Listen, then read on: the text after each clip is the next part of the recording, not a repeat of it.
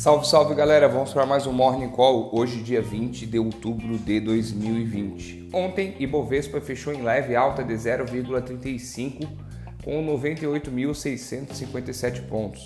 Lembrando que ontem foi um dia bem volátil por ser terceira segunda-feira do mês, dia de vencimento de opções e aquela velha guerra entre comprados e vendidos. Para ter uma ideia, só a parte de opções movimentou cerca de 10 bilhões de reais no mercado ontem. O dólar teve alta de 0,69, ficou cotado a R$ 5,60. Já hoje, futuros americanos amanhecem em alta e Europa amanhece em queda. Nos Estados Unidos, após quatro pregões operando em queda, hoje sinalizam uma abertura positiva. O que anima os mercados por lá é que ontem a presidente da Câmara, Nancy Pelosi, ficou em ligação com o secretário do Tesouro americano Steve Mnuchin cerca de uma hora conversando sobre um possível acordo entre democratas e republicanos.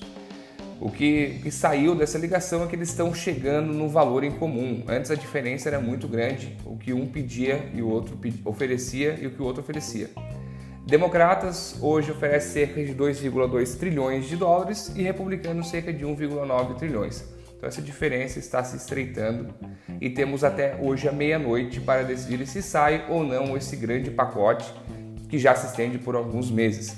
É bem importante para o mercado realmente sair desse pacote, pois muitas empresas estão precisando e vai fomentar a, a saída da crise do coronavírus nos Estados Unidos. E é importante sair antes das eleições, dia 3 de novembro, que ainda está indefinido. Porém, Biden continua na frente de Trump.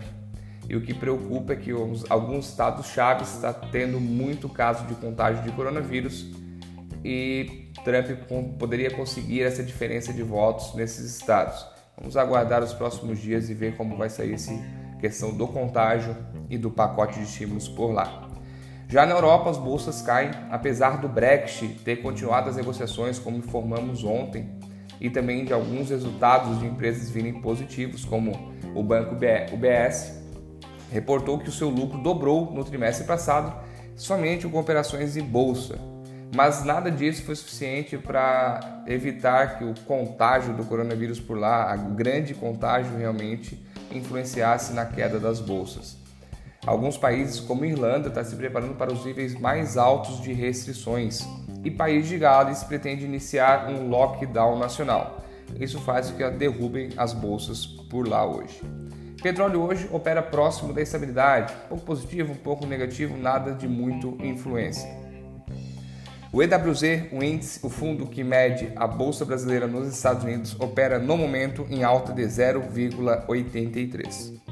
Já no cenário doméstico, o que influenciou ontem a alta de Bovespa foram as falas do ministro Paulo Guedes, que em resumo disse: caso Renda Cidadã, aquele projeto que vai substituir o Bolsa Família, fure o teto de gastos, ele irá cancelar esse projeto e continuar com o Bolsa Família.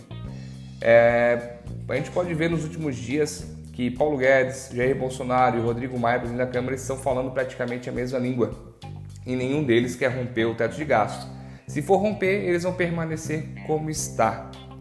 É, essa, essa ideia de romper teto de gastos, essa instabilidade fiscal, prejudicou bastante a bolsa no mês passado no cenário doméstico, prejudicou até os títulos públicos que desde 2002 não tinham a marcação a mercado no Tesouro Selic.